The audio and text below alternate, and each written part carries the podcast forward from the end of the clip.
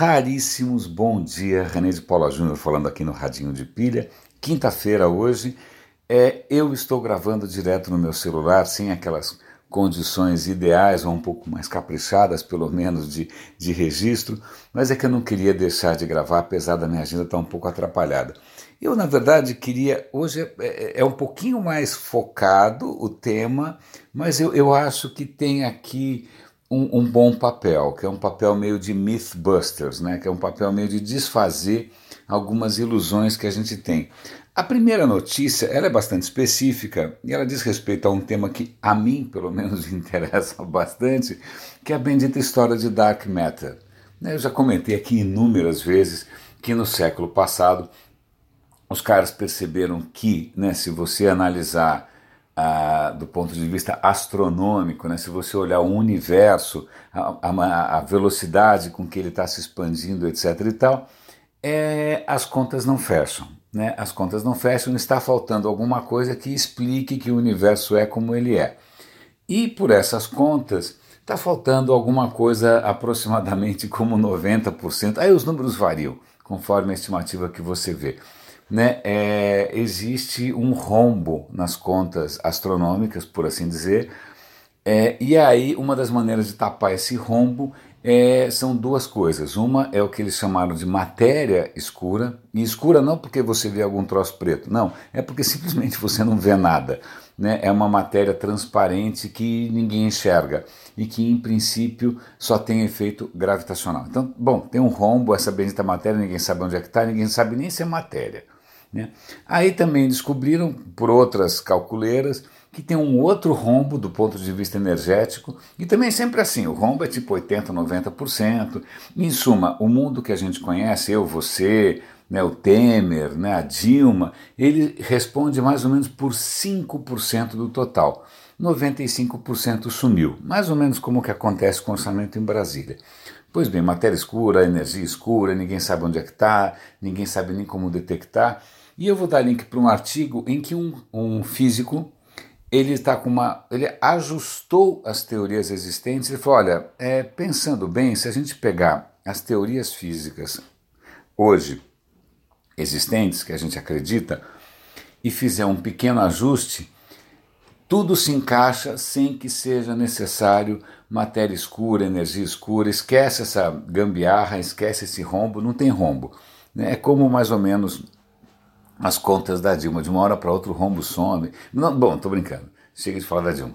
É, de qualquer maneira, o artigo é muito interessante. Eu acho que ele vai causar bastante é, movimentação né, na, na, na, área, porque, puxa vida, se realmente é, não houver necessidade da matéria escura e da energia escura, então legal. Né? É, é, é, o que eu gosto de ciência é isso: os caras ficam felizes e eles comemoram quando eles estão errados. Né? O que eu acho sensacional.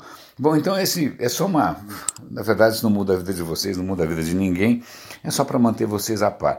Mas o que eu achei mais interessante é um artigo que saiu na Forbes dizendo o seguinte: a, a, a ideia de que a ciência prove alguma coisa é um mito. A ciência não prova nada. Agora eu faço uma, uma pausa de efeito. Né? Pena que não tem o barulho do café mais, pena que não tem o barulho do fogo. Eu podia vou botar uns grilos fazendo cri, cri, cri, cri, cri, cri. Como assim a ciência não prova nada? Pois bem, realmente a ciência não prova nada. Isso é muito interessante. A gente sempre tem essa ilusão de que ciência é aquela coisa exata, é a verdade absoluta, uma vez que a ciência tem certeza, ela prova. A questão é que a ciência não pode jamais provar. A ciência não pode jamais provar. E esse artigo tenta explicar por quê. Ciência significa o seguinte: você vem com uma teoria, né, se você der sortes, né, tudo bem, é, se você for um cara competente, você cria uma teoria que explique mais ou menos como as coisas acontecem e seja capaz de fazer previsões sobre o que vai acontecer. Né? E aí você, eh, quando as coisas acontecem ou não, você confere com as suas previsões. Se bater, né, então a teoria está funcionando. Mas isso não quer dizer que a teoria prove ou a teoria seja absolutamente correta ou que ela vá durar para sempre. Porque várias coisas estão em jogo. A primeira questão é como é que a gente mede as coisas? Tem sempre um grau de imprecisão. A segunda questão é quem disse que as leis da natureza vão continuar funcionando? Né? Quem disse que, ok, eu fiz uma teoria X, sabe? Newton. Amanhã, por alguma razão qualquer, o universo muda de humor, seja lá o que aconteceu, muda de, né, de gestão, e aí isso para de funcionar. Ou então, quem disse que essas leis funcionam muito longe daqui? Quem disse que isso vai continuar funcionando? A ciência nunca tem certeza. Não tem como ela tem certeza. Né? E, e, e aí tem uma coisa interessante que você fala, não, mas eu posso provar matematicamente. Né? É fácil fazer uma prova matemática. Né? Você pode provar que A mais B é igual a C, sei lá, você faz lá todo um raciocínio matemático, mas a questão é, e isso também é interessante, que nada, nada garante que a matemática é, tenha alguma conexão com o mundo concreto. Por uma coincidência feliz, né, quando você faz um modelo matemático da realidade, ele pode funcionar relativamente bem, mas a realidade não está nem aí para a matemática. A matemática é uma criação humana ela tem praticamente uma existência independente própria e nada obriga o universo a seguir as leis da matemática. Ponto. Não existe nenhuma conexão direta entre uma, um, um raciocínio matemático e a maneira como a matéria, ou a energia, o universo se comporta. E aí, vou até alentar um pouquinho, porque talvez seja muita informação. Eu acho isso fascinante. E aí tem um texto que é muito legal do Einstein, o próprio Einstein, dizendo uma coisa que é o seguinte: eu vou, eu vou tentar traduzir de maneira improvisada, estou procurando aqui. Quer ver? Vamos, vamos achar aqui, ó. Olha, nunca tenham inveja de um teórico científico. A natureza, ou mais precisamente o experimento, é inexorável e não é um juiz amigo daquilo que você faz. A natureza nunca diz sim para uma teoria. No caso mais favorável, ela diz talvez. E na, na grande maioria dos casos, ela simplesmente diz não. Vou fazer uma pausa, que ou seja, quando você faz um experimento para confirmar sua teoria, não vem assim um sim redundante, né? É, parece que sim, né? Ou então vem um sonoro não. Agora eu vou continuar.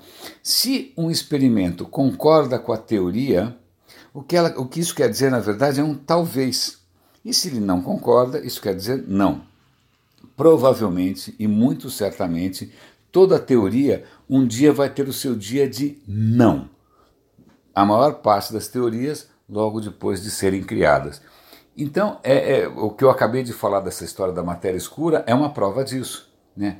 Era uma teoria, é uma teoria, em princípio, para tentar explicar uma discrepância né, entre uma teoria anterior, você tinha uma teoria anterior, aí você vai é, confrontar com a realidade, aí os números não batem, aí você fala, bom, ok, a teoria está furada, eu preciso de uma outra teoria.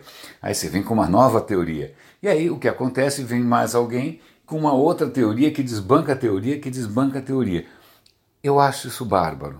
Eu, eu sei que isso pode ser um pouco árido, mas a questão é a seguinte: se a gente comparar com outras áreas do conhecimento humano, sei lá, ciências humanas, política, ideologia, religião, né, onde a gente se arvora em certezas e verdades e a coisa não avança, ou as pessoas têm muita resistência né, em voltar atrás quando todas as evidências é, são contrárias, é, eu acho essa, esse despojamento da ciência, essa leveza de espírito da ciência, essa abertura da ciência, essa humildade da ciência sensacionais. Pena que não é tão popular assim, pena que a gente prefira gurus, certezas, né, manuais, pena que a gente prefira não pensar. Mas raríssimos, muito obrigado. Eu sei que esse foi um radinho um pouquinho é, mais fora da caixa do que normal. É, espero que tenha feito algum sentido e espero que a qualidade tenha ficado razoável também. Eu vou dar link aqui para as reportagens. Raríssimos, um grande abraço e uma boa quinta-feira para todos vocês.